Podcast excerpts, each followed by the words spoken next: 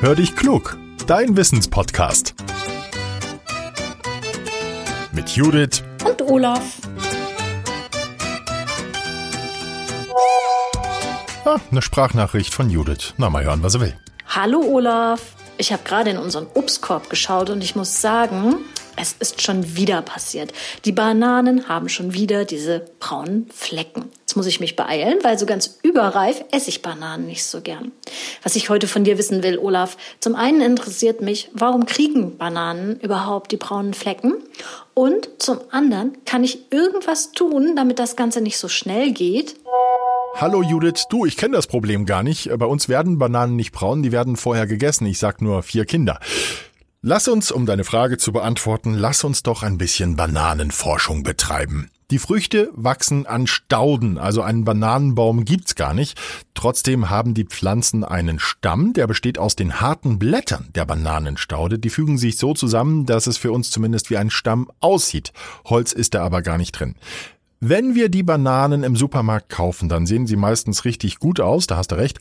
Sie sind noch ein bisschen grün oder auf jeden Fall gelb. So sind sie mir persönlich am liebsten. Braune Flecken haben sie da kaum. Zu Hause verändern sich die Früchte dann immer mehr. Erst haben sie einige braune Stellen, dann werden es immer mehr und die werden immer größer. Der Grund, die Bananen reifen weiter. Umso länger sie in der Küche liegen, desto reifer werden sie. Die Banane produziert nämlich selbst das Pflanzenhormon Ethylen. Das sorgt dafür, dass die Früchte reif werden. Kleine braune Flecken zeigen an, dass die Banane gut ist und gegessen werden kann.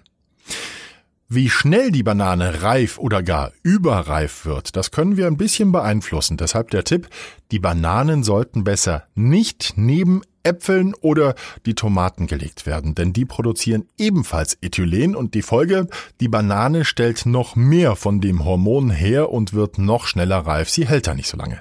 Der Kühlschrank ist übrigens auch kein guter Ort für Bananen. Warum? Die Kälte stresst die Früchte, was wiederum dazu führt, dass sie schneller braun werden. Ein guter Ort für Bananen ist trocken und dunkel.